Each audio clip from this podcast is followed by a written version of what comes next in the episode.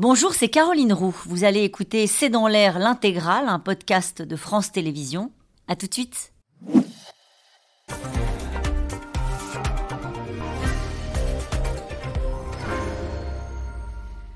Bonsoir à toutes et à tous. Nous attendons vos questions SMS, Internet et réseaux sociaux pour alimenter notre discussion. C'est une alerte mondiale, une tribune signée par quelqu'un que l'on n'attendait pas dans ce rôle. Elon Musk, le puissant patron de Tesla, génie de la tech, qui avec euh, des centaines d'experts appelle à faire une pause dans le développement de l'intelligence artificielle. Et il met en garde, sans détour, devons-nous risquer de perdre le contrôle? Ils évoquent des risques de propagande, de mensonges qui pourraient même fragiliser nos démocraties. Alors pourquoi veulent-ils enrayer la marche de l'IA alors que les Français commencent à mesurer la puissance d'instruments de conversation comme ChatGPT ou ce logiciel Midjourney capable de créer des images qui ne reflètent aucune réalité. Dans les prochains mois, les prochaines années, comment l'IA, l'intelligence artificielle, va changer nos vies?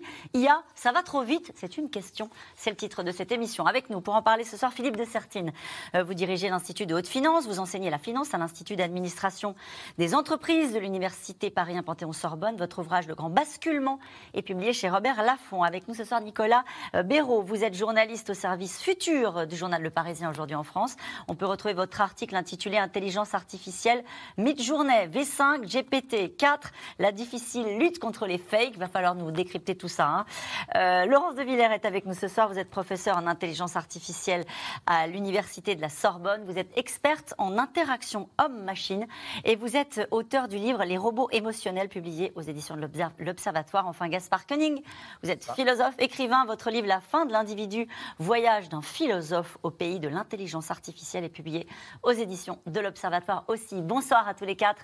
Merci de participer à ce C'est dans l'air en direct. Euh, quand Elon Musk interpelle la planète pour dire il faut mettre l'intelligence artificielle sur pause, Philippe de Sertine, on l'écoute, surtout qu'il n'est pas tout seul.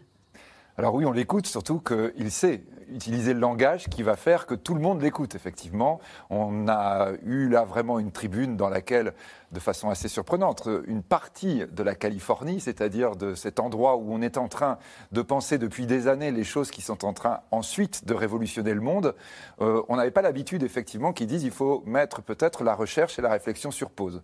Alors quand c'est Elon Musk aussi, évidemment, on est tout de suite avec la question de dire qu'est-ce qu'il a derrière la tête euh, Il n'y est pas, donc il est d'accord pour SpaceX, pour mettre des puces, pour mettre... Ah, là il dit attention, il y a un danger. Et donc c'est vrai qu'évidemment, euh, cette question, elle mérite d'être posée par parce que lorsque l'on est en train de voir les progrès de la science, et je crois que c'est tellement important que les gens qui nous regardent aujourd'hui aient conscience qu'on est dans des avancées prodigieuses de la science, et qu'effectivement, lorsque la science avance, elle peut faire peur aux hommes, aux hommes normaux. Ça, a toujours été comme ça, ça s'est toujours passé comme ça. Ça s'est toujours passé comme ça. Euh, je dis toujours, hein, François Ier, en 1535, deux ans, je dis ça pour Gaspard Koenig, deux ans après la naissance de Montaigne, a interdit l'imprimerie.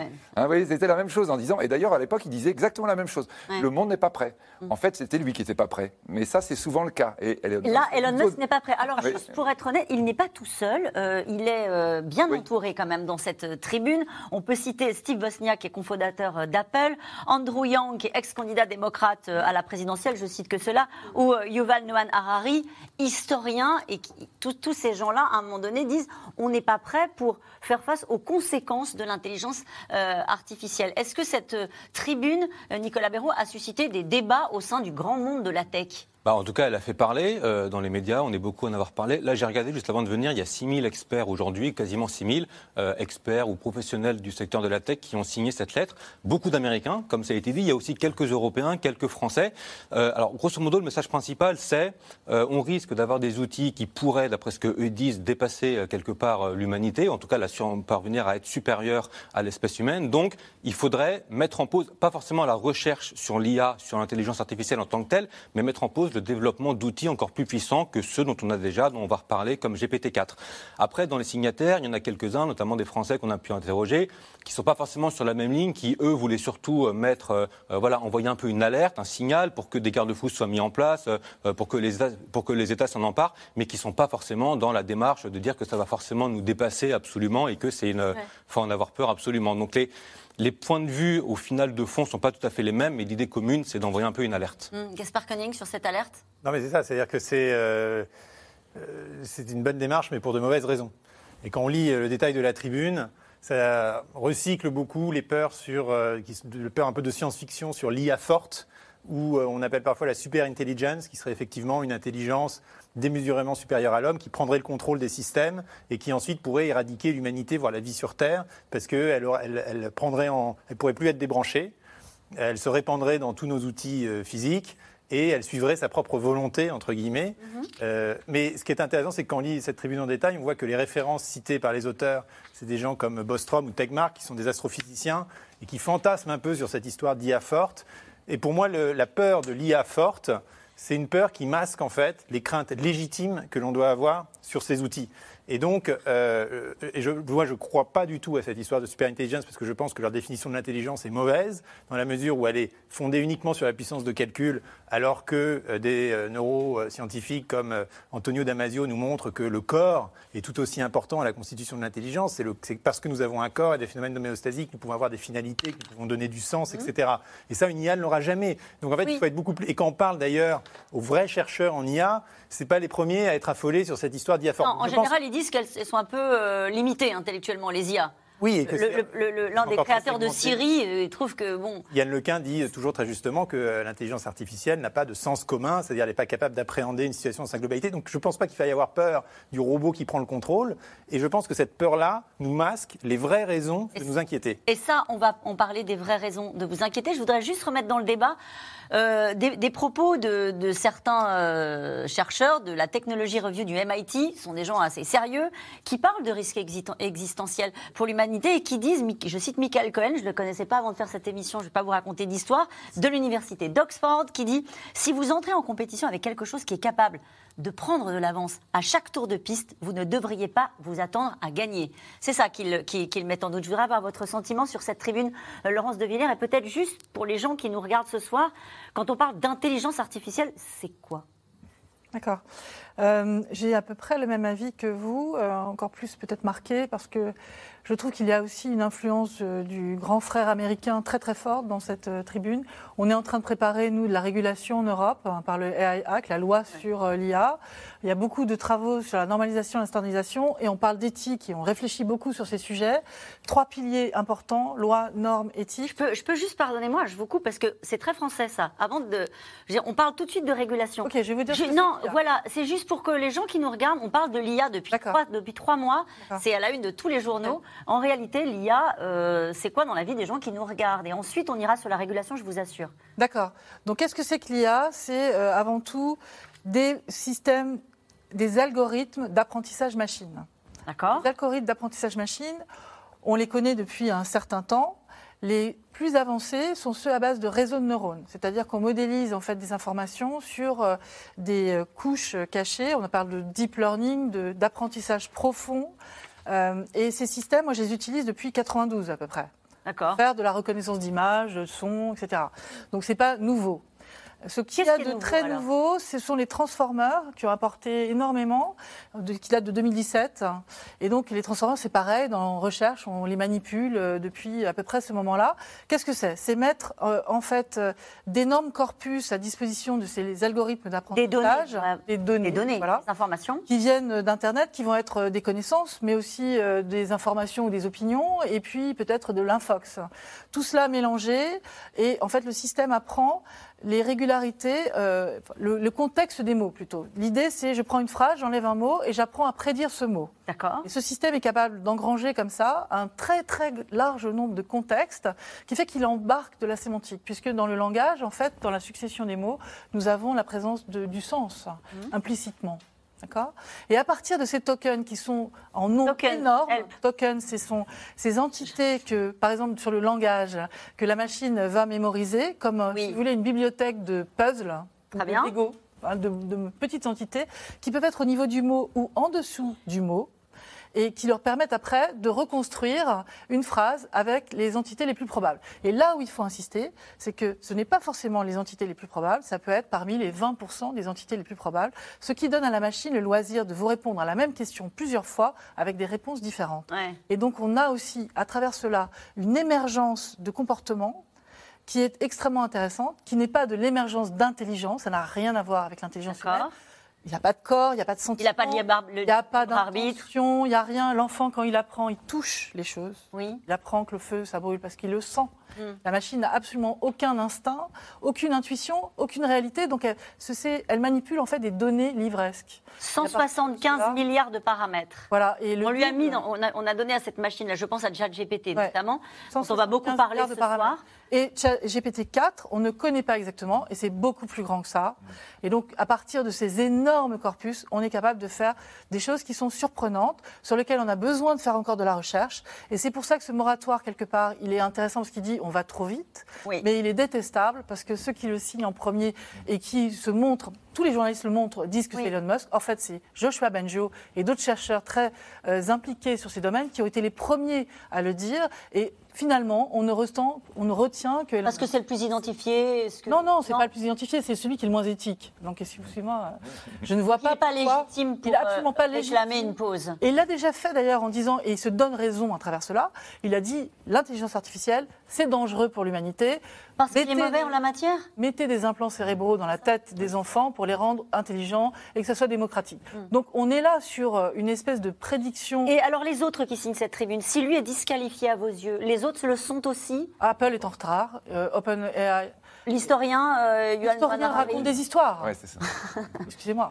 Donc ça veut dire qu'il faut laisser euh, avancer l'IA comme elle est en train d'avancer aujourd'hui et qu'il n'y a pas de risque J'ai pas dit ça. Il faut prendre du recul et il faut être capable de comprendre ce que dit très bien euh, Monsieur Breton euh, sur l'Europe, c'est-à-dire qu'il faut apprendre à maîtriser plus ce qu'on est en train de faire. En ce moment, les concepteurs ne maîtrisent pas, les usagers ne maîtrisent pas. Alors, vous avez peut-être vu passer cette incroyable photo euh, de Donald Trump arrêté. La scène n'existe pas. Euh, elle est le pur produit d'une intelligence artificielle appelée Midjourney. Et c'est la dernière illustration euh, d'une révolution qui prend tout le monde de court, y compris, on l'a évoqué à l'instant, certains génies de la tech, dont le patron de Tesla, Elon Musk, avec les réserves que vous avez évoquées à l'instant, qui, dans une tribune, appelle avec des centaines d'experts à faire une pause en urgence. Mathieu Lignot et Ilana Zincotte. Donald Trump arrêté, emprisonné. Emmanuel Macron au milieu d'une manifestation. Ces images ne sont pas de vraies photos, mais des créations d'une intelligence artificielle. Comme le pape en doudoune, ou ce manifestant blessé, certains les prennent pour des représentations de la réalité, comme en témoignent ces messages extraits des réseaux sociaux. Voilà ce que fait la police aux vieux. Son portrait fait le tour du monde. Partagé pour montrer ce que Macron fait à notre démocratie. Les progrès de l'intelligence artificielle permettent tous les mensonges, comme ces vidéos appelées deepfake, visage et voix reconstitués pour Joe Biden. Même chose ici, pour ce faux Elon Musk, il dit être drogué. Honnêtement, je suis complètement défoncé. Je vais concevoir 30 putains de voitures spatiales et aller sur Mars. L'explosion de l'intelligence artificielle, l'IA, inquiète. Près de 1000 chercheurs et entrepreneurs signent une tribune pour mettre sur pause les IA. Nous appelons tous les laboratoires d'IA à suspendre immédiatement pendant au moins six mois la formation des systèmes d'IA. Parmi les signataires, des ingénieurs de Microsoft, Apple ou encore le fantasque Elon Musk, le vrai cette fois. Je pense qu'il faut réguler franchement l'IA, parce que je pense que c'est un plus grand risque pour la société que les voitures ou les avions ou les médicaments. Voici l'une des intelligences artificielles les plus en pointe. ChatGPT. Sorte de super moteur de recherche dont l'objectif est d'avoir réponse à tout. La technologie n'est pas encore totalement au point, mais même pour son créateur, attention à l'effet Frankenstein. Je pense que les gens devraient se réjouir que cela nous inquiète. Une chose qui m'inquiète particulièrement, c'est que ces modèles pourraient être utilisés dans de la désinformation à grande échelle. Je crains aussi que ces systèmes s'améliorent dans l'écriture de code informatique et puissent être utilisés pour lancer des cyberattaques. Nous essayons de parler de ça, je pense que la société a besoin de temps pour s'adapter. Les conséquences économiques sont déjà là. L'IA remplace des juristes, des artistes, des photographes. Et pourquoi pas des politiques. J'ai testé, euh, j'ai regardez, faites-moi un discours sur la Chine de Xi Jinping en 2023. Et j'ai eu un discours assez intelligent, bien structuré, en exactement 5 minutes. Là où il y a 20 ans, il m'aurait fallu 3 ou 4 heures pour faire ce discours. Donc ça pose beaucoup de difficultés éthiques, beaucoup de difficultés sur la manière dont on va réfléchir sur le monde, euh, dont on va imposer une pensée. Donc je pense qu'il faut encadrer. Alors comment réagir face à cette nouvelle révolution? L'Italie a pour le moment interdit ChatGPT et l'Europe va bientôt voter un texte pour réglementer les IA. Pour Thierry Breton, l'Union européenne serait donc prête, pas les États-Unis on est surpris de rien. On, a tout anticipé. Quand vous regardez la loi, il y a quatre niveaux de protection. Ce qui est interdit, ce qui est à haut risque, ce qui est à moyen risque ce qui est autorisé. Regardez cette loi. Ce que je demande, moi, depuis des années aux autorités américaines, de faire la même chose. Comme il faut trois ans, en gros, pour faire une législation comme ça, j'espère que les Américains vont, demander, vont le faire. Mais est-ce que la loi peut vraiment tout prévoir? Y compris les faits divers les plus surprenants. Il y a quelques jours, un Belge s'est suicidé. Il conversait avec une intelligence artificielle depuis plusieurs semaines. L'application l'aurait incité à se donner la main. La manipulation. Je, voudrais avoir votre réaction, puisque c'est précisément l'objet de votre, votre travail, hein, la relation homme-robot. Euh, là, typiquement, euh, un suicide parce qu'une personne a discuté avec une IA ah oui, parce que là, il n'y a aucun filtre. La personne dit je vais pas bien, euh, la machine dit ah, vous allez pas bien, vous voulez vous suicider? Ah ben oui, c'est peut-être une bonne idée, on va se revoir dans l'au-delà. Voilà ce que la machine a dit. Il n'y a aucun filtre. C'est-à-dire qu'en fait, ces systèmes GPT-4, si on les laisse faire ce qu'ils veulent, ils peuvent avoir des propos hallucinants ou très très néfaste. Et derrière, les industriels mettent des filtres pour éviter que ça parle de bombes, de sexe, etc. Mais on peut quand même dévier et arriver à faire parler la machine sur des sujets qui ne sont pas politiquement corrects. Nicolas Béraud, euh, quand on parle de chat GPT, donc euh, là les gens qui nous regardent ont déjà entendu parler, on va beaucoup en parler ce soir, de chat GPT 4 qui est la dernière version. Alors la précédente n'était pas très vieille, hein, il y avait 5 mois, donc d'un coup elle, se, elle progresse de manière spectaculaire en, en 4, 4 ou 5 mois seulement. C'est un robot conversationnel. Euh, exactement. comme ça que ça s'appelle. Très concrètement, ça s'appelle comme ça. Et très concrètement, on lui pose une question ou alors on lui demande de rédiger un texte à partir d'une série de consignes. Il le fait en une poignée de secondes. Et ça devient, euh, enfin, en tout cas, ça devient souvent bluffant. Au début, vous savez, quand tout le monde a un peu découvert euh, ChatGPT à la fin de l'année, au début, on s'en amusait un peu, on s'amusait à lui poser des questions pour voir comment il répondait. Et puis après, on a pris conscience des capacités qu'avait cet outil. La version 4, les, aux États-Unis, on lui a fait passer des tests, des, des tests qu'on fait passer à des étudiants dans différents domaines, notamment le droit, et la machine était capable euh, d'obtenir des scores très importants. Après, attention, parce que l'humain plus la machine, c'est souvent meilleur que la machine seule. Donc la machine ne va pas forcément, ChatGPT ne va pas forcément nous remplacer.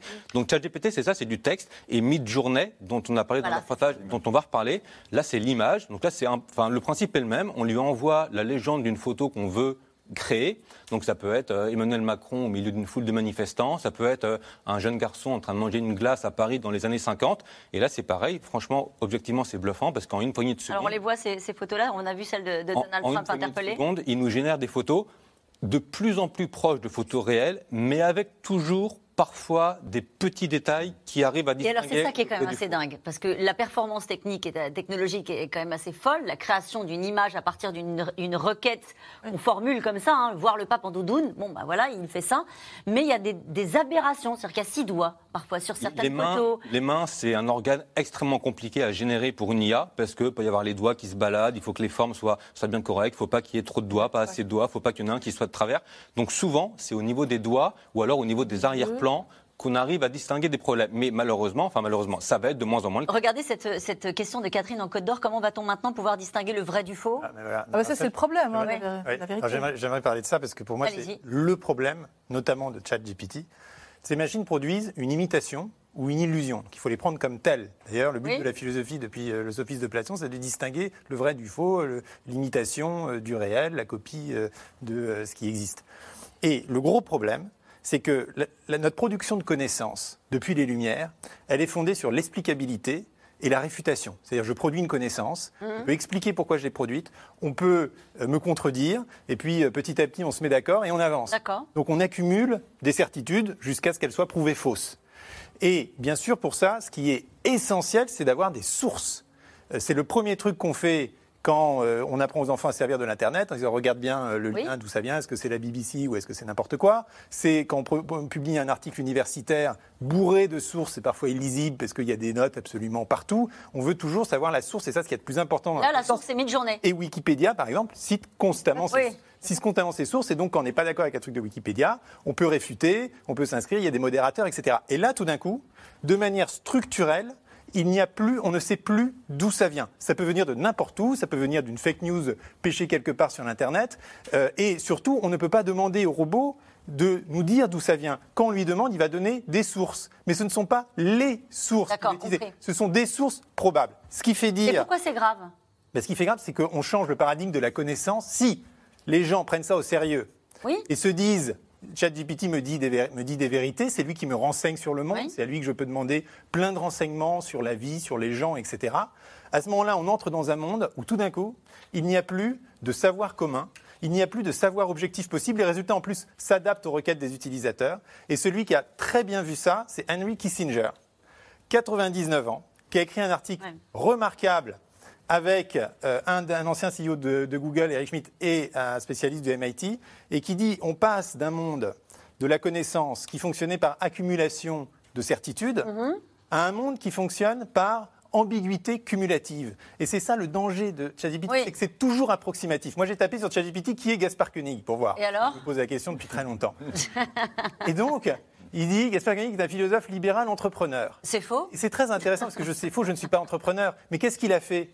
Ces machines sont entraînées à trouver le mot le plus probable après. Alors, comme il ne connaît pas le libéralisme, il a dit Ah, libéral, tiens, donc entrepreneur. Et donc, c'est n'importe Ouais, quoi, c'est approximatif, c'est un peu ça, mais c'est pas tout à fait ça. Et si on commence à prendre ça au sérieux, à ce moment-là, Ouais. c'est une bombe, une bombe cognitive. C'est-à-dire que. Mais on a appris à utiliser euh, l'ensemble des. On a expliqué on a à rien. nos enfants, par exemple, qu'il fallait justement rechercher les sources sur Internet. Là, on fera la même Vous chose. voyez comment Non, les non, gens utilisent pas- les réseaux sociaux, comment le complotisme explose. Et là, on a un truc qui est conçu pour donner l'illusion. C'est-à-dire que la manière dont les phrases sont formulées sont faites pour faire croire que c'est très sérieux, etc. Et donc, il va falloir beaucoup d'esprit critique et je ne vois pas du tout ça aujourd'hui. Il y a 100 D'accord. millions de personnes qui ont reçu cette bombe et je vois... et Y je- compris sur l'utilisation des images qu'on a vues là. C'est pareil, C'est pareil, c'est la Exactement même chose. pareil. C'est la même chose. Donc on refabrique des connaissances humaines qui ne sont pas humaines. hein. Donc Ce c'est ne sont pas des connaissances. et qui ne sont pas des connaissances. On refabrique des choses euh, qui n'ont aucun sens. Ces machines n'ont pas de sens. Elles ne comprennent pas ce qu'elles font et elles n'en sont pas responsables. Et donc, on est devant une aberration parce que qu'est-ce qu'on va faire si ça vous donne des conseils pour faire quelque chose Qui va être responsable si ça vous envoie vous suicider ou si ça vous annonce quelque chose de totalement faux qu'un enfant va reprendre dans sa rédaction ou autre chose? Mais pire que ça, c'est une prothèse de langage. Et vous avez dit tout à l'heure très bien pourquoi les enfants vont encore faire ces efforts d'apprendre l'orthographe, la syntaxe? Et ça, c'est fondamental. Parce que sinon, demain, on a un risque de désapprendre notre langue, qui est quand même notre intelligence commune. On crée des connaissances ensemble, on s'appuie sur ce que font les uns et les autres pour avancer. C'est notre culture. Et là, il y a un vrai, vrai enjeu de fond, de perdre le contrôle si ces systèmes inondaient partout sur la toile et, et qu'on les utilise et qu'on désapprenne. Donc moi, je suis pour pousser vraiment la conscience des citoyens un peu partout. hein. Je pense que même aux États-Unis, ils seraient capables de comprendre ça. C'est que l'éducation demain doit prendre en compte cela, doit parler d'éthique d'IA aux enfants, et euh, c'est important de faire euh, des réglementations sur ça. Un dernier Oui. point, dans ces systèmes, on a aussi un pouvoir énorme qui vient des Américains, parce que plus de Parce que le contenu, dans GPT, plus de 80% est en américain, ça. et on s'en sert la culture anglo-saxonne et le Et contenu donc, est nous sommes en train d'avaler, à travers tous ces systèmes, une culture qui n'est pas la nôtre. Mhm. On pourrait aussi être bon sur euh, l'IA et avoir un des contre-modèles à On proposer. avait un modèle qui était fait en Europe, Bloom. Vous en avez entendu parler? Non. Non. Pourquoi, Pourquoi? On pourrait se poser la question. Pourquoi la, Bah commande je vous la publique- pose. Non, mais pourquoi la commande publique ne force pas plus à investir euh, en France et en Europe sur des excellents euh, chercheurs et des bonnes idées dans l'industrie? Je me demande. Le fantasme, je vous pose encore la question parce que ça c'est pour vous une question de Cynthia. Est-il possible de doter d'émotion une IA Non, l'émotion, euh, les, les IA n'ont pas d'émotion, pas de sentiments de type humain. Et par contre, elles sont capables de les imiter. Donc, Mais elles ne peuvent pas assembler des émotions humaines. Parce qu'elles assemblent des données. Mais si, elles assemblent des émotions humaines, c'est ce qu'on fait. Mais à chaque fois, le résultat est toujours non pas un ressenti, mais une production langagière ou expressive non verbale de gestes, euh, d'émotions dans le visage. Mais ça n'a rien de ressenti. Philippe de Sertine, quand on voit je- ces peut-être- je sais que vous n'êtes pas exactement sur cette ligne-là. oui, non, parce que c'est-à-dire, on est quand même, je trouve, dans une présentation qui est, quand on fait le total, là, qui est hyper négative. Mais c'est pas Euh, c'est négatif ou positif. Non, mais euh, on, va, on va laisser Philippe de Lorsque Sertine. vous êtes en train de parler, par exemple, sur les questions d'image, Oui. ça fait de nombreuses années que toutes les photos qu'on voit sont retouchées. Oui. Euh, C'est-à-dire que quand vous rencontrez la vraie personne, le vrai Gaspard Koenig, vous dites Ah, mais dis donc, il est beaucoup moins Il est bien très que- rarement retouché sur ces photos. ce que euh, que j'avais vu sur le, sur le magazine. C'est-à-dire que ça, ça nous choquait pas, alors que ce n'était pas la réalité. Alors que les gens, si, c'est déjà la même chose. C'est déjà un début. C'est déjà la même chose, c'est-à-dire que nous sommes sans arrêt et nous sommes dans une évolution de plus en plus dans cette idée que avec les outils, notamment du digital, on va pouvoir effectivement accélérer, mais aussi améliorer les choses. Là, lorsqu'on est en train de dire c'est n'importe quoi en termes de présentation, c'est pas vrai. Et je pense qu'on va le voir tout à l'heure, notamment en médecine. Oui. C'est-à-dire que quand vous êtes en train de compiler des milliards et des milliards et des milliards de données, vous allez prendre évidemment celle qui va représenter la plus probable. Alors, il a, tout à l'heure, Gaspard Koenig a pris l'exemple en disant, donc libéral, il met entrepreneur. Oui, on est d'accord, là peut-être vous allez dire, mais je ne suis pas vraiment entrepreneur, ou pas totalement, ou pas pas, du du tout. tout. Pas Pas du tout. Non, mais c'est juste que je, je montre que c'est fonctionne par proba- Oui, qu'est-ce qui est probabilité. Savez probable. que c'était pas parce avant qu'est-ce qui est vrai. ChatGPT, j'ai déjà vu Gaspard, Gaspard Koenig, philosophe. Non, mais d'accord. Mais C'était non, avant non, non, ChatGPT. Mais non, mais parce que- non, mais ce que On je peut veux pas dire par là- mais Wikipédia, je peux ça. contester. Sur Wikipédia, je peux contester. Ah bon, où est la source? Voilà. S'il n'y a pas de source, ça, ça Mais s'envole. Alors, on va laisser finir euh, Philippe de Et Sertine. on peut, allez-y. donc il y a toujours cette, donc ça, quand on est en train de parler de la régulation de, cet outil extraordinaire, qui est un outil, un outil d'accélération incroyable, et je ne suis pas d'accord du tout quand on dit ça ne va donner que des choses absurdes. C'est pas vrai. Nous, on l'utilise. Moi, je commence déjà à l'utiliser pour des articles de recherche, par exemple. Quand vous êtes en train d'écrire, vous allez avoir un premier jet, ce que dit un peu tout à l'heure Bruno. Le Maire, quoi. Vous avez un premier jet. Ce qu'il faut apprendre, effectivement, c'est exactement la même chose dans tous les outils qu'on a eu dans le digital depuis un certain nombre d'années. Vous avez au départ, vous êtes un peu abasourdi par l'outil, puis peu après, vous prenez du recul. Ce que vous disiez sur les enfants tout à l'heure, ou ce qu'on disait sur les enfants. Oui, c'est sur l'idée de comment est-ce qu'on change la, la façon d'apprendre. C'est exactement euh, ça. C'est-à-dire qu'on doit avoir un nouvel apprentissage de ces outils. Ce qu'on dit tout le temps, vous allez montrer l'intérêt énorme quand vous avez un petit téléphone portable. L'enfant, vous lui montrez, il ne sait pas ce que c'est qu'un mammouth. Il va regarder Ouais. et il voit tout d'un coup plein de mammouths. Puis il voit un, un agneau avec marqué mammouth. Ce qu'il va falloir lui, app- lui apprendre, c'est que là, il y a quelque chose qui est faux. C'est-à-dire qu'il peut avoir de l'information fausse, il faut qu'il ait un esprit critique. Mais en revanche, c'est très intéressant qu'il puisse voir une image de mammouth qu'avant, il ne voyait pas. Donc c'est quelque chose qui nous amène un outil extraordinaire, mais ça n'est qu'un outil. C'est ça qui est très C'est un important. outil, pardonnez-moi, pour revenir aux photos, sur des choses très concrètes. Certaines rédactions, euh, je me tourne vers vous, Nicolas Barrault, ont choisi d'utiliser des photos euh, créées par Midjourney pour illustrer des articles. Certains l'ont fait euh, sans l'assumer totalement, pour s'amuser, et d'autres l'assument. Mm, Oui, tout à fait. Bah, il y a eu quelques. On peut citer le Figaro Oui, oui, qui, a allons-y. eu- qui a utilisé, euh, euh, notamment pour un article sur- sur- avec une illustration de, de notaire, une, une photo générée par Midjourney. Puis ça a fait un peu polémique parce que du coup, il y a des questions aussi de droit. Est-ce qu'on a le droit? Est-ce qu'on, est-ce que, est-ce que c'est aussi éthique vis-à-vis des photographes Donc ça pourrait potentiellement remplacer le travail. Donc finalement, ils ont rétro-pédalé. Il y a d'autres médias qui disent bon, pour l'instant, euh, on va prendre un peu le temps de, de se, concer- de se concerter avec les photographes, etc. Donc euh, le, le fait que des photos, parce que c'est vrai que n'importe qui aujourd'hui il veut une photo pour illustrer un article, il se dit bah, pourquoi je vais aller payer un photographe? Ah, ouais. Potentiellement, il peut se dire je vais prendre une photo qu'on peut générer par Midjourney, parce que comme on l'a dit, maintenant, elles deviennent vraiment très très réalistes. Et pour les médias, il y a cette question-là qui va se poser. Il y a aussi la question pour le métier de journaliste rédacteur, dans quelle mesure ChatGPT pourrait être utilisé?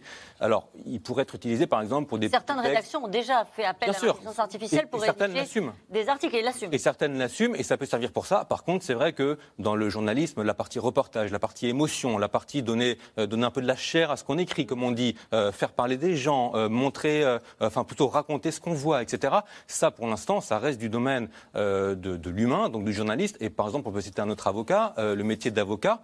Euh, L'autre jour, je parlais avec un avocat qui me disait, oui, bah, peut-être que pour m'aider à rédiger une plaidoirie, ça peut m'aider, mais par contre, après, pour, euh, pour l'art oratoire de l'avocat, pour euh, porter la plaidoirie à la barre, bah, c'est moi qui vais le faire, il faut que je sois bon pour ça. Donc, plutôt que remplacer des métiers, ça pourrait en remplacer certains, mais il y a aussi des métiers que ça pourrait peut-être améliorer si on veut voir le verre à moitié plein, plutôt que de le remplacer. Est-ce que cette intelligence artificielle, mais on a bien compris les limites que vous mettez derrière le mot intelligence, euh, en tout cas pour, pour vous, Laurence de Villers, est-ce que cette, euh, derrière cette intelligence artificielle, il peut y avoir des corrections Est-ce qu'elle progresse Euh, Quand on lui dit c'est faux, je ne suis pas entrepreneur, est-ce qu'elle dit, bon, bah, euh, du coup, je, je, je, le mettrai plus et je vais progresser dans le contenu que j'ai sur Gaspard Pas forcément. Non Pas forcément, non. Ça, c'est pas vrai. Ça s'adapte pas du tout en, continu.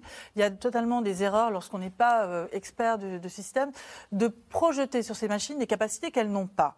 Donc, l'exceptionnel enthousiasme qu'on voit à l'heure actuelle pourrait résulter en un hiver de l'IA derrière. Hein. Pourquoi vous Parce qu'on va se rendre compte, justement, euh, de ce que dit Gaspard Koenig, c'est-à-dire c'est approximatif. Moi, je suis tout à fait d'accord pour qu'on l'utilise en médecine, qu'on a cherché les signaux faibles dans les radios parler ce soir. et qu'on essaye d'améliorer les diagnostics, mais il faut faire attention partout quand on l'utilise. Ce sont des brouillons et il faut derrière avoir beaucoup de temps derrière pour aller vérifier les sources, regarder comment ça a été construit, déconstruire tout ça et retrouver du fondamental de connaissance. en, préparant cette émission, j'ai lu des, des choses assez dithyrambiques sur la, le phénomène. Je parlais de GPT, chat GPT 4 qui était donc en 5 mois, qui a progressé de 40% le volume, euh, fait progresser de 40% le volume de, de données qu'il peut, qu'il peut traiter.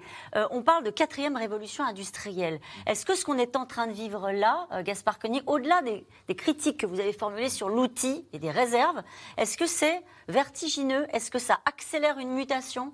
Quel est le mot que vous mettez derrière ça? Alors d'abord, c'est un peu fatigant ces révolutions euh, tous les trois ans. Euh, une est pas une? Non, mais je veux dire, une révolution épistémologique, euh, c'est tous les siècles ou tous les deux siècles, enfin, j'en sais rien, mais on a l'impression maintenant qu'à chaque innovation, c'est une révolution. Et ce que dit Yann Lequin, par exemple, qui est un des grands spécialistes d'IA, prix Turing, etc., c'est que finalement, c'est des systèmes qui, étaient, qui, font, qui sont dans la suite logique des, avancées en natural language processing, donc en tout, ce qui est traitement du langage humain, mhm. imitation du langage humain, et que simplement les, les, les géants étaient aussi sur, euh, sur, euh, euh, sur le coup, si je puis dire, mais l'ont pas fait, l'ont pas lancé, parce que justement, eux, ils ont beaucoup de contraintes réputationnelles et ils se disent attention, c'est quelque chose qui peut être très dangereux, on va nous le reprocher, etc. Et que donc il fallait une petite start-up pour ne pas avoir ce genre de barrières ou de tabous, etc. Donc c'est quand même dans la continuité de ce qu'on connaît. C'est pas révolutionnaire l'intelligence. Le, bon qu'on fait sur l'intelligence artificielle avec ces outils-là, pour vous, il y a il n'y a pas de pas trop ce que ça veut dire révolutionnaire. D'abord, il faut. Il faut... Bah, ça veut dire qu'en fait, ça nous fait entrer dans autre chose. Et autre chose, je ne sais pas. D'abord, ça, repose quand même, il faut toujours le dire, sur du travail humain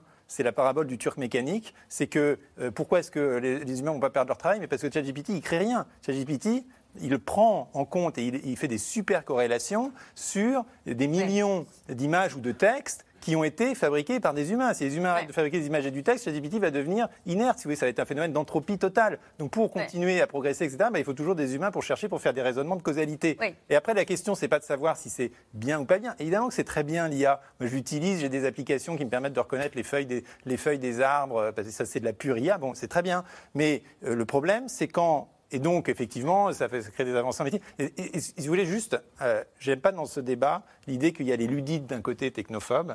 Les Les, ludites, ceux qui veulent détruire les machines, euh, comme euh, les ouvriers anglais euh, au début du 19e siècle.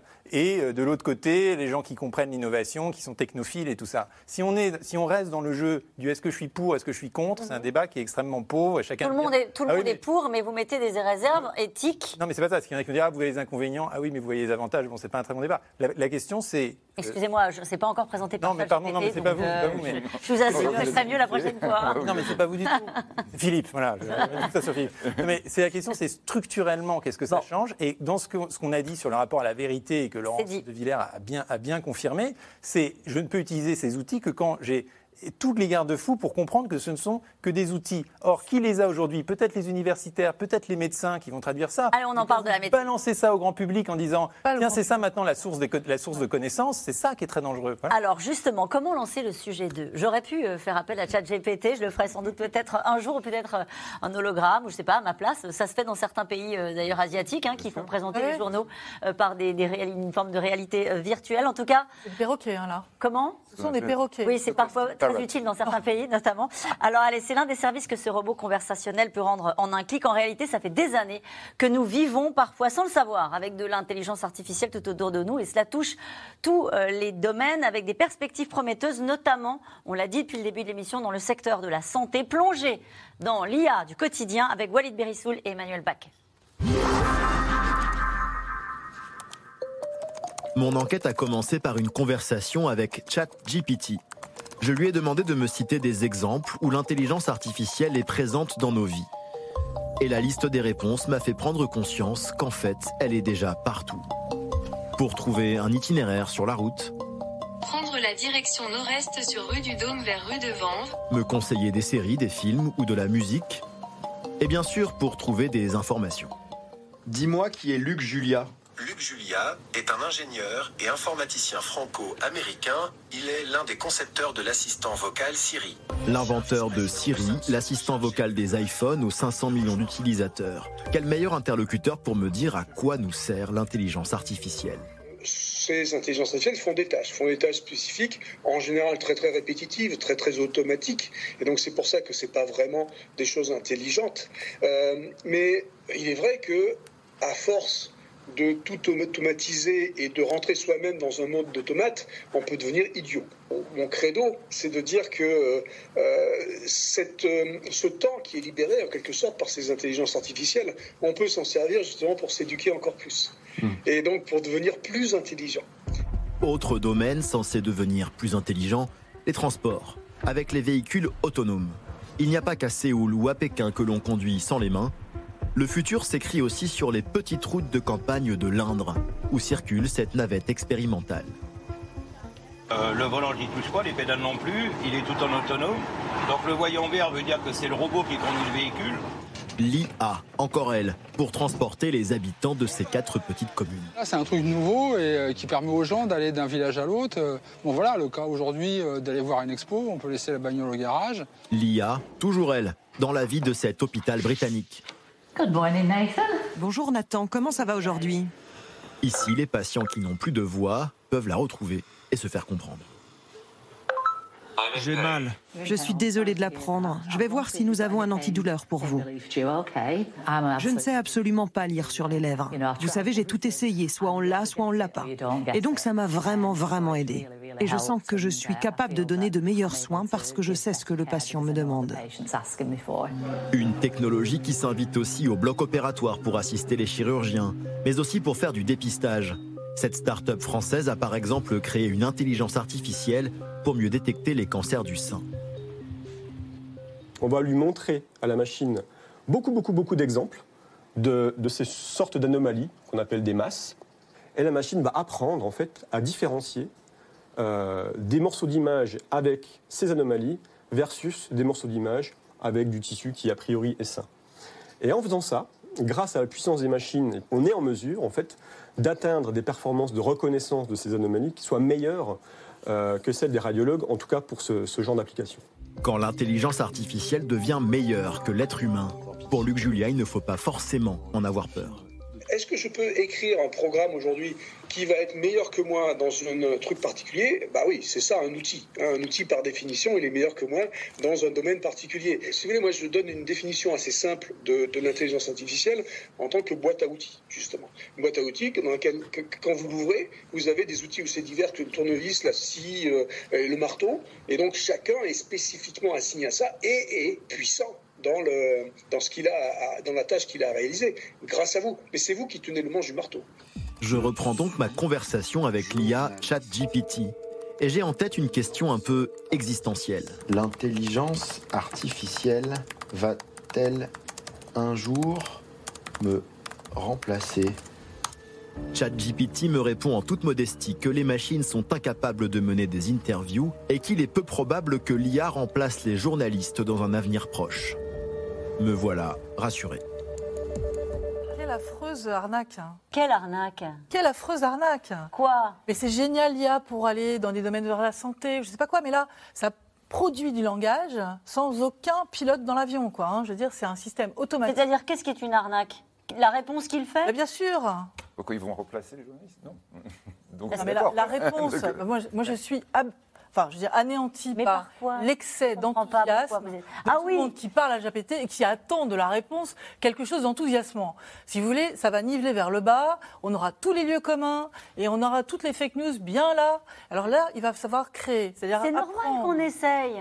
C'est normal qu'on se dise pour la première fois, on peut taper, poser des questions. On a essayé Siri, on a tous fait hein, Siri. Hein. Mais ça, c'est génial. Voilà, euh, c'est normal qu'à un moment donné, il y ait cet enthousiasme pour quelque chose de nouveau. Après, vous êtes là pour rappeler rappeler, philosophe, expert, scientifique, pour rappeler, mais que euh, tout le monde ait envie d'aller poser une question normal. à ChatGPT, c'est normal. Oui, mais cette réponse, parce qu'en en fait, dans, dans, le reportage, on voyait qu'à la fin, même sur le ton de la plaisanterie, il prenait cette réponse comme une forme de production de connaissances. En disant, bah alors, euh, dis-moi si. C'est raisonnable. Voilà. Alors qu'en fait, cette réponse, c'est quoi? C'est juste la moyenne statistique faite de milliards de corrélations qui nous échappent d'ailleurs parce que c'est dans des boîtes noires, donc on ne peut pas retrouver le processus Ouais, de la produite, euh, de toutes les réponses qu'ont données des êtres humains à cette question. Et donc le jour où les êtres humains donneront une autre réponse à cette question, le journaliste verra une autre réponse s'afficher. Mais ça part. Oui, mais la réponse est nuancée. Elle n'est pas, euh, oui, bien sûr, on va prendre ta place. Et là, on se fait Mais avoir par la que- surface. Attends, on va laisser finir, Gaspard. Mais c'est parce que précisément, et ça Laurence se dira mieux, mieux que moi, c'est parce que précisément, il prend en, en compte toutes les réponses qui ont été données sur l'Internet depuis je ne sais combien d'années, et il essaye de mélanger tout ça, et effectivement, ça va donner, en fonction des poids, des pondérations, machin, une nuance ici. C'est un gros là. débile, quoi, ChatGPT. Et par ailleurs... Non, mais vous êtes en train de m'expliquer qu'il est par- lent, et- que. et par ailleurs, non, non, mais pas du tout, mais ça peut être utile. Voilà. Et par ailleurs, ce qui est intéressant dans ce reportage aussi, c'est qu'on voit que, à quel point les gens sont tentés de déléguer leur capacité de décision à la machine. On l'a vu sur Google Maps euh, ou sur la voiture autonome ou sur d'autres exemples. Et Et c'est pour faire mieux. C'est pour aller à un endroit à un autre euh, en allant le plus vite possible, Alors, en passant là où il n'y a pas des embouteillages. Et- C'est pour euh, avoir des, pardon, des voitures autonomes qui, à un moment donné, sont en capacité peut-être d'être plus réactifs que nous quand il faut appuyer sur le frein. je continue euh, sur l'exemple de Google Maps. Non? Parce que, attendez, je continue sur l'exemple de Google. Je continue juste une seconde sur l'exemple de Google Maps. Google Maps. Il y a eu des expérimentations qui ont été faites sur des gens qui l'utilisent 8 heures par jour, donc typiquement les chauffeurs VTC. Mhm. Et ils se sont aperçus que la zone du cerveau qui est responsable de la prise de décision s'atrophie. C'est-à-dire qu'à force de déléguer sa capacité de décider, de faire un choix, de- d'exercer sa responsabilité, c'est quand même ça, pour Kant, ce qui fait un être humain, c'est que je suis autonome, je décide, même si je fais une erreur. Et quelque part, au moins, si je fais une erreur, je me constitue comme ça en tant qu'être humain, en tant que euh, singularité. Et c'est pour ça que mon livre s'appelle La fin de l'individu, c'est-à-dire qu'à force, on peut utiliser ces systèmes. Moi, par exemple, j'utilise les Google Maps Oui. en enlevant la géolocalisation quand je fais à pied. Donc ça veut dire qu'il me donne l'itinéraire, mais qu'après, c'est à moi de décider si je tourne à gauche ou à droite en regardant les rues. Non, mais je veux dire, on peut les utiliser. Vous mettez du risque dans votre quotidien, Gaspard Koenig, c'est un truc de fou. Ça va, j'ai le droit de vous, de vous taquiner. Oui, je voudrais juste, pardonnez-moi, on en a beaucoup parlé depuis le début de cette émission, euh, sans y aller vraiment, la médecine.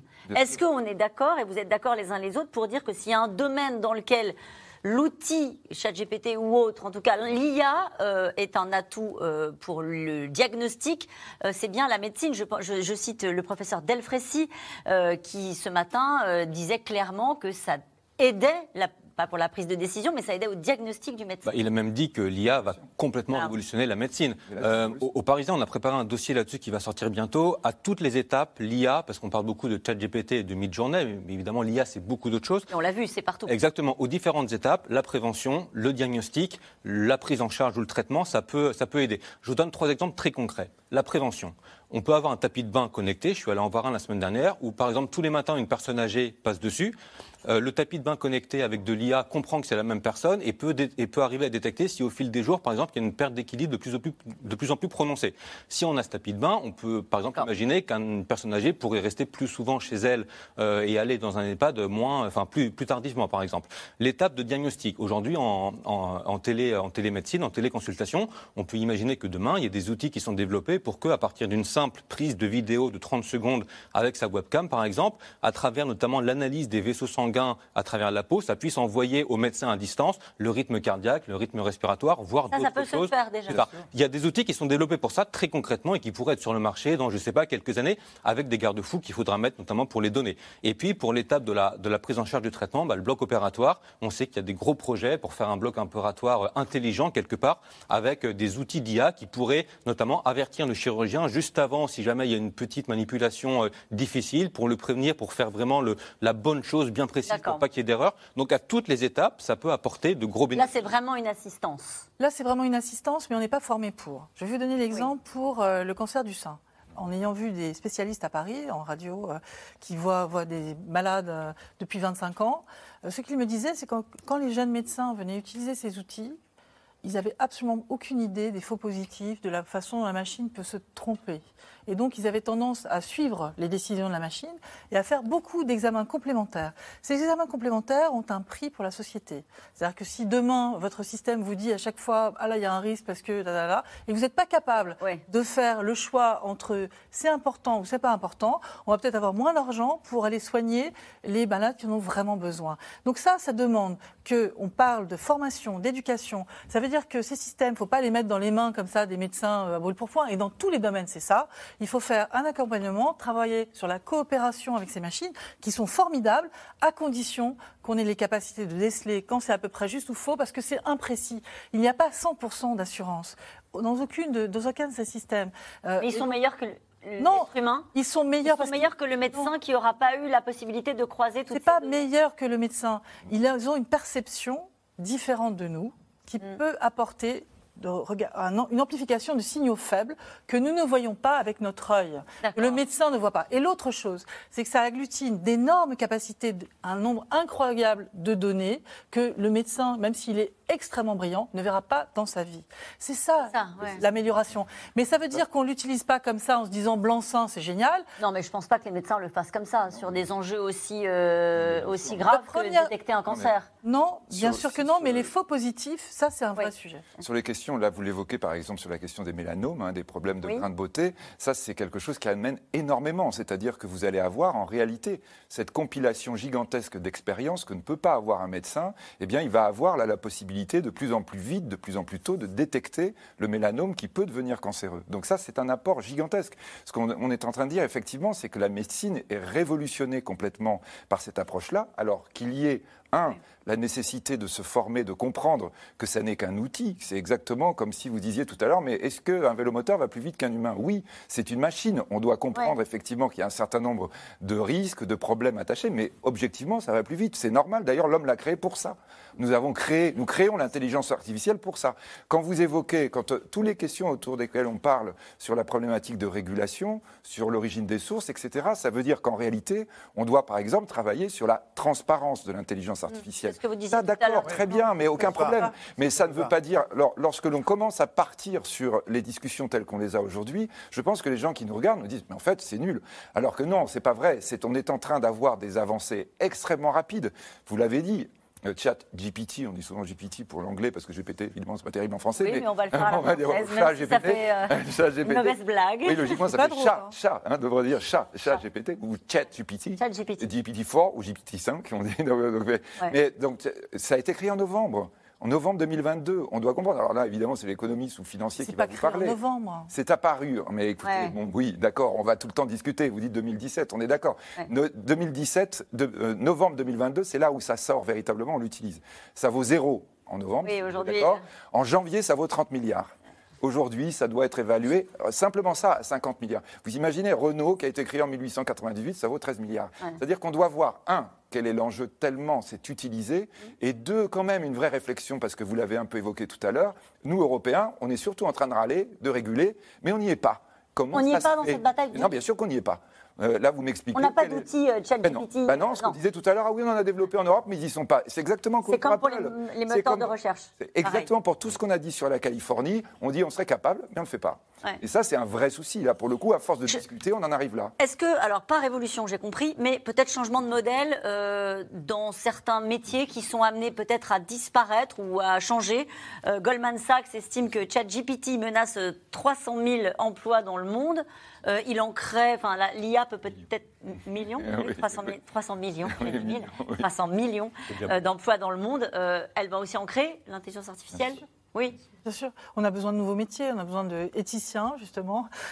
Quoi, éthicien? C'est celui qui sait de- choisir les données, qui sait peut-être faire de l'évaluation aussi, et puis qui accompagne en fait euh, les concepteurs.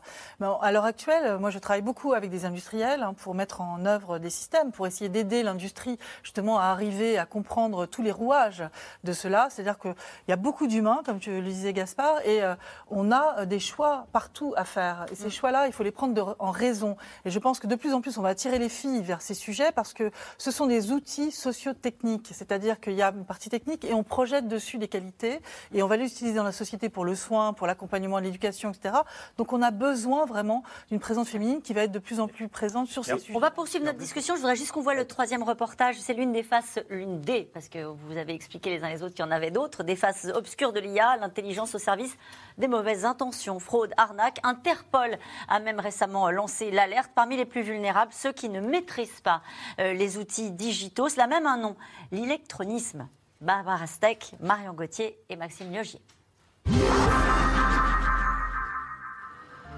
À la mission locale de Douai, dans le Nord, Ambiance studieuse. Concentrés, ces jeunes s'apprêtent à réaliser un bilan de compétences numériques. En fait, vous n'êtes pas juste livré à vous-même, à faire le truc tout seul, et puis bah, si j'y arrive pas, ben voilà. Non, on peut m'appeler, je suis là pour ça. Je suis conseiller numérique, je suis là pour vous aider, je suis pas là pour vous juger. D'accord? Plus habitués à utiliser leur smartphone qu'un clavier ou une souris, de nombreux jeunes ont des lacunes. Alors ici, on reprend toutes les bases, comme créer un document, envoyer un mail. Voilà. Et CTRL V pour coller. Le problème, c'est que là, tu as, copié dans le vide. Oui, c'est super important, ne serait-ce que dans les démarches professionnelles pour envoyer des candidatures, euh, dans les critères aussi de recrutement, parce que même si on travaille euh, un peu n'importe où, on nous demande certaines compétences en numérique, savoir gérer euh, par exemple OpenOffice, Word, Excel. Alors, on te demande de mettre la date à droite. Alors, comment tu l'as mise à droite? Vas-y, montre-moi. Pour les gens, enfin, quand on leur dit un jeune et le numérique, on imagine tout de suite le jeune avec son portable limite greffé sur l'oreille, et puis voilà, il sait tout faire avec son téléphone, il peut tout faire, voilà. Et non, parce que bah, la plupart du temps, quand on les sort des activités habituelles, bah, voilà, ça devient compliqué pour eux. Euh, là, on a eu le cas tout à l'heure euh, bah, du traitement de texte. La grande majorité, sur du simple traitement de texte, c'était compliqué. Ça va aller? Ouais. Alors qu'une grande partie de nos vies et de nos usages passe désormais par des écrans, 17% des Français seraient concernés par l'électronisme ou l'illettrisme numérique. Et c'est pour les retraités que c'est souvent le plus compliqué. Bonjour Maud. Euh, J'ai besoin de tes services. J'aurais besoin que tu m'installes Doctolib.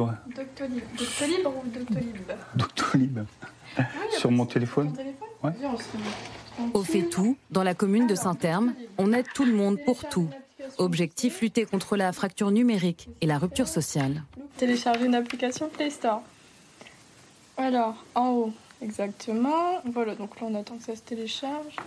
T'as jamais créé de compte euh euh, Non, il faut tout le temps être à la, à l'affût des nouvelles technologies, même en informatique. La preuve, Doctolib, ça n'existait pas il y a quelques années. On est obligé de s'y mettre, quoi. Vous êtes obligé? Ben oui, pour prendre des rendez-vous médicaux, maintenant, il n'y a plus que ça, quoi. Pour aller voir des spécialistes à l'hôpital, les laboratoires, enfin, partout. Les gens ont honte hein, de, de, ne pas savoir. Clairement, je pense que c'est un frein. Les gens ont honte. C'est triste à dire, mais c'est la réalité des choses. Et on est là aussi pour leur faire comprendre qu'il n'y a pas de honte à ne pas connaître. La honte et la peur. Car dans la jungle numérique, les arnaques sont légion. Certaines sont hyper sophistiquées, comme le spoofing, la fraude aux faux conseillers bancaires. Adeline en a été victime en juin dernier. Aujourd'hui, je n'ai pas récupéré mes 13 700 euros volés.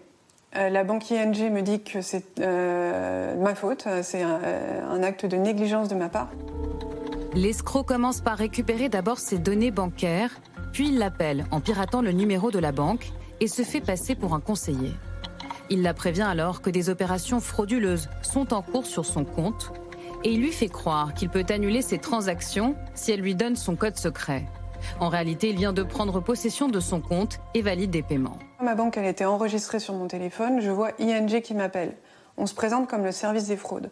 La personne qui appelle, elle a, euh, elle a tout le vocabulaire d'un banquier et elle connaît tout sur moi. Impossible alors de se douter qu'il s'agit d'un vol. Ça bouscule tous les repères, parce qu'on se dit si euh, le banquier n'est pas un banquier, est-ce que la police est de la police, est-ce que l'avocat est un avocat? Et, euh, et, du coup, ça fait un effet euh, moral très important. Tous les, tous les repères sont bousculés. Et si cette fois le banquier n'était pas le banquier, attention, l'intelligence artificielle permet aussi de copier les voix. Alors il se pourrait, à l'avenir, qu'au téléphone, votre conjoint ne soit en fait pas vraiment votre conjoint. Là, ça devient vertigineux du coup oui, bien sûr. Bah, bien sûr, bah, sur les arnaques. Par exemple, il y a une technique très connue qui s'appelle le phishing, où en fait on reçoit par exemple des, par mail des messages de personnes qui se font passer pour un proche ou, pour, ou pour un opérateur téléphonique. Ça existe depuis longtemps. Mais là, avec ChatGPT, l'outil pourrait en une poignée de secondes rédiger énormément euh, de faux, euh, comme ça, de, de, de, faux mails qui seraient extrêmement bien écrits, extrêmement bien rédigés, extrêmement trompeurs.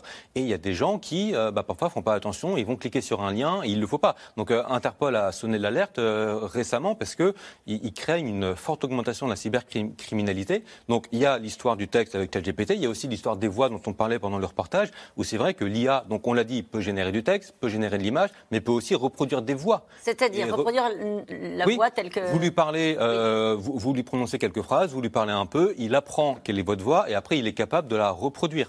Et on a aussi euh, les, les vidéos qui sont, enfin il y a Et aussi des outils d'IA qui sont capables. Donc les deepfakes, c'est en gros des fausses vidéos, par exemple de Donald Trump qui annonce un truc incroyable, mais en fait c'est faux. Mais ils sont capables de faire des outils de plus en plus perfectionnés et il y a un côté vertigineux. où, Oui, là pour le coup, il faut absolument mettre des garde-fous euh, importants. La régulation.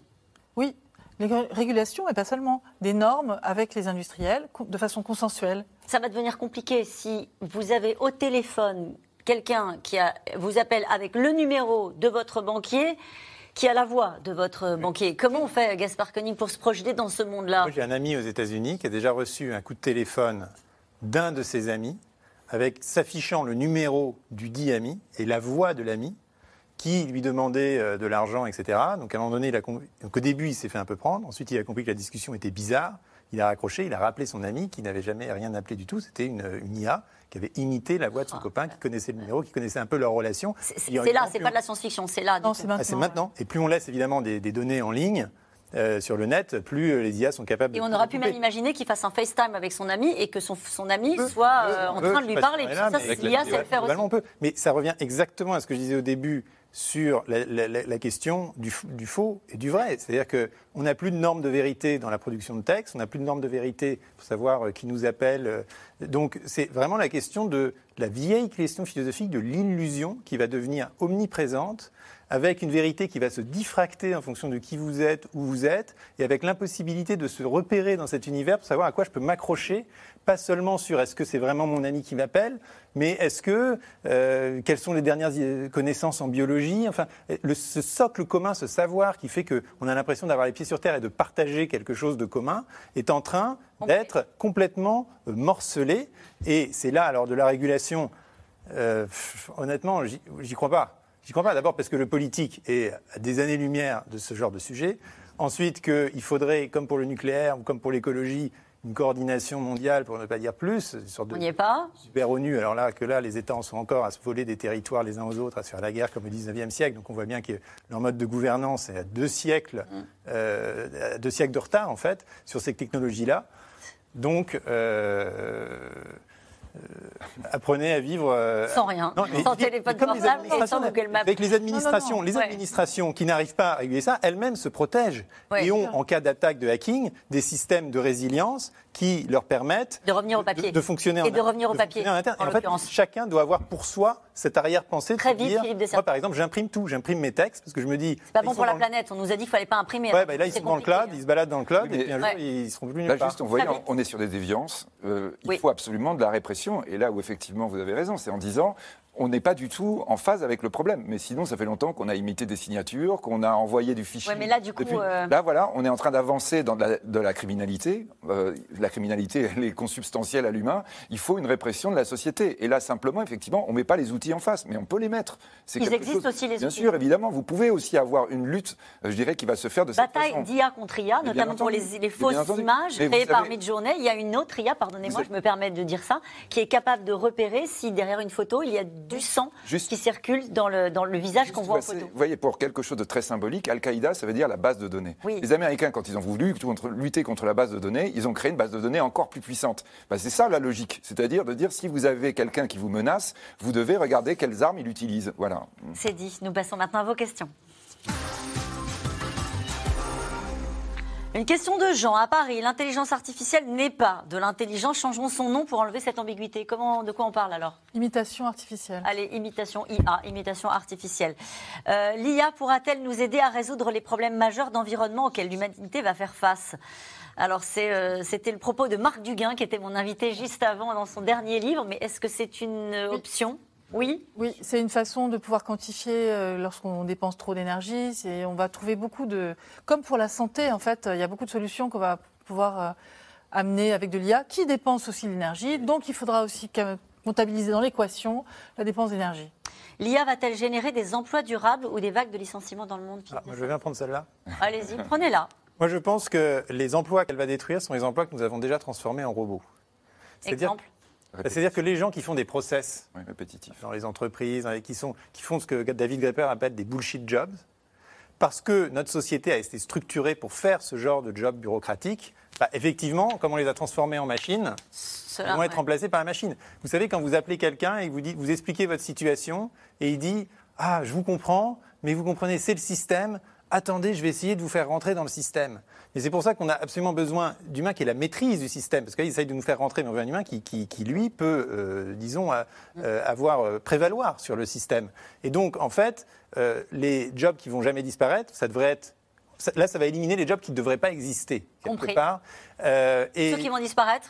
Et donc, bah, c'est ceux qui n'ont pas. Donc, Yann Lequin, encore une fois, il dit l'IA n'a pas de, de sens commun. Et le sens commun, c'est ce qui fait toute la richesse de notre humanité partagée. C'est ce qui fait que on n'est pas dans un monde purement utilitariste. On veut juste du service, du service, du service pour améliorer son confort. On veut aussi euh, parler à quelqu'un, euh, euh, parler au serveur au bistrot, parler à, à la réceptionniste à l'accueil d'un hôtel. Enfin, on aime ça. On est Ça- prêt à payer pour ça. Est-ce que ça va revaloriser tous les métiers qu'on ne pourra jamais re- remplacer, les métiers de l'artisanat, les métiers de la main, comme on dit euh, Et plutôt que de remplacer certains métiers, ça pourrait aussi quelque part les améliorer en leur permettant de dégager davantage de temps. Je prends l'exemple du médecin. Oui. Si le médecin confie des tâches administratives à des outils d'IA comme ChatGPT, il récupère plein de temps humain, le fameux temps médical dont on parle beaucoup, du temps auprès, auprès des patients, du temps dans la discussion, dans l'échange. Donc ça pourrait aussi quelque part améliorer entre guillemets certains métiers en supprimant entre guillemets, en tout cas en confiant à l'IA certaines tâches et en permettant d'avoir plus de temps pour les autres. Et la création Très important. C'est là justement. Est-ce que les créateurs resteront bien euh, sûr, c'est là où c'est fondamental. Euh, la création artistique, euh, donc là, aujourd'hui, on peut très très bien imiter un tableau de Velázquez, mais on n'imitera pas l'artiste du 22e siècle puisqu'on ne le connaît pas. Mhm. Et je crois vraiment par rapport à ça, dans la science, la création est fondamentale. Une des plus grandes avancées mathématiques a été faite par quelqu'un que peut-être pourront regarder, Grigory Perelman, qui est un mathématicien russe, qui a travaillé pendant quatre ans dans la chambre de Saint-Pétersbourg tout seul, et qui a lui tout seul, avec tous les ordinateurs du monde qui n'arrivaient Ouais. pas à résoudre ce qu'on appelait un des problèmes les plus importants, qui était la conjecture de Poincaré, lui tout seul, dans sa, dans sa maison en 2002-2003, il fait avancer l'humanité là-dessus. Aucun ordinateur, aucune intelligence artificielle ne pourra faire ça. Et ça, c'est un humain il y a 20 ans. En utilisant une IA, euh, pourrait-on changer le cours d'une élection? Bien sûr. Ah oui, on l'a vu euh, déjà. Ouais. Bah, moi, ce qui me vient à l'esprit là-dessus, c'est le risque de désinformation. Et forcément, on sait que la désinformation peut euh, changer le cours, en tout cas euh, modifier en quelque, en quelque sûr. sorte le cours d'une élection. Et la désinformation, on l'a dit, avec tout ce dont on a parlé, les fausses photos, les faux textes, les fausses vidéos, ça, pour le coup, ça s'annonce vertigineux. Et il y aura sans doute non seulement un gros travail de vérification de tout ce qu'on va passer, mais aussi sans doute un travail sur l'éducation, l'esprit critique. L'IA nous conduit-elle vers une réelle pensée unique? Gaspard Koenig Ouais, moi je, pense que ça c'est un vrai risque parce que euh, comme ça prend toujours la moyenne, enfin la moyenne, enfin la, la corrélation de tout et que ça, ça, ça, bâtit une sorte de. D'ailleurs c'est ce qu'on voit quand on tape des trucs sur ChatGPT, c'est toujours très politiquement correct, très nuancé, très balancé, très scolaire quelque part. Euh, et donc euh, la question c'est l'être humain singulier qui dit quelque chose que personne n'a jamais dit avant, qui fait quelque chose d'un peu extravagant, d'un peu exceptionnel. C'est ça qu'on veut préserver absolument. Et c'est vrai que ces systèmes-là tendent parce que vous aussi, pour poser des questions à ChatGPT, vous allez adapter votre langage à ce que comprend ChatGPT. Donc vous allez poser une question avec des termes, un peu comme, comme vous faites sur Google, qui sont, euh, qui Oui. sont compréhensibles, sans faire, de, bl- sans faire trop de blagues. Sans faire... Et donc, effectivement, tout Il n'a pas d'humour. Euh, bah, il n'a- il n'a pas- il donne pas de Non, il sens. n'a pas. Désolé, il peut, ré- Ouais. il peut imiter. C'est comme toujours. Vous a fait rire. C'est ça rire. bien sûr. Il peut imiter des blagues, il peut en faire. Il peut imiter des blagues. Mais revanche, ce qui est important par rapport à la question, c'est ce qu'on a dit tout à l'heure, c'est pour le moment, c'est beaucoup de connaissances américaines. Ouais, ça, c'est une vraie ça. question. Voilà. Alors là, pour le coup, Ouais. ça, c'est une vraie il question il importante. il pour moi, il y a une vraie question euh, aussi très importante, c'est l'éducation. C'est fondamental. La vulnérabilité des gens face à ces machines, ils vont être crédules, ils vont croire euh, ce que la machine dit. Pour beaucoup, la machine va parler mieux qu'eux. Mm. ChatGPT a un vocabulaire euh, très large. Il s'exprime très bien, il ne fait pas de faute d'orthographe. Vous ne pensez pas que ça va avoir comme implication, finalement, dans pas mal de travail, d'être, euh, se sentir inférieur En fait, pour revenir au tout début de l'émission, vous n'êtes pas loin de considérer les uns les autres que, euh, au-delà du progrès, peut-être qu'il faut encourager, progrès technologique, le sujet, c'est d'avoir mis entre les mains du grand public, alors que nous, peut-être collectivement, n'étions pas prêts à On ça. n'était pas prêts et les, Ouais. et les chercheurs et les responsables industriels non plus. Ouais. Il y a là une espèce de folie d'aller si vite. Et ce moratoire, c'est un carton rouge avant tout, hein, peu importe que ça soit signé Oui. par un tel ou un tel, mais je pense que l'idée de freiner est importante. Quand la distinction entre le réel et l'artificiel sera impossible, aura-t-on franchi un cap dangereux? Et c'est précisément, encore une fois, le rôle que Platon assigne aux philosophes dans le sophisme, c'est de distinguer, de, de- de permettre aux gens de distinguer euh, le réel de l'illusion, parce que sinon on est dans la main des sophistes. Et ChatGPT peut devenir le sophiste des temps modernes. Eh ben, nous allons finir cette émission avec Platon. Euh, merci beaucoup, euh, Ça ne nous arrive pas souvent. hein. Et donc, merci à vous tous. Et nous, on se retrouve demain dès 17h30.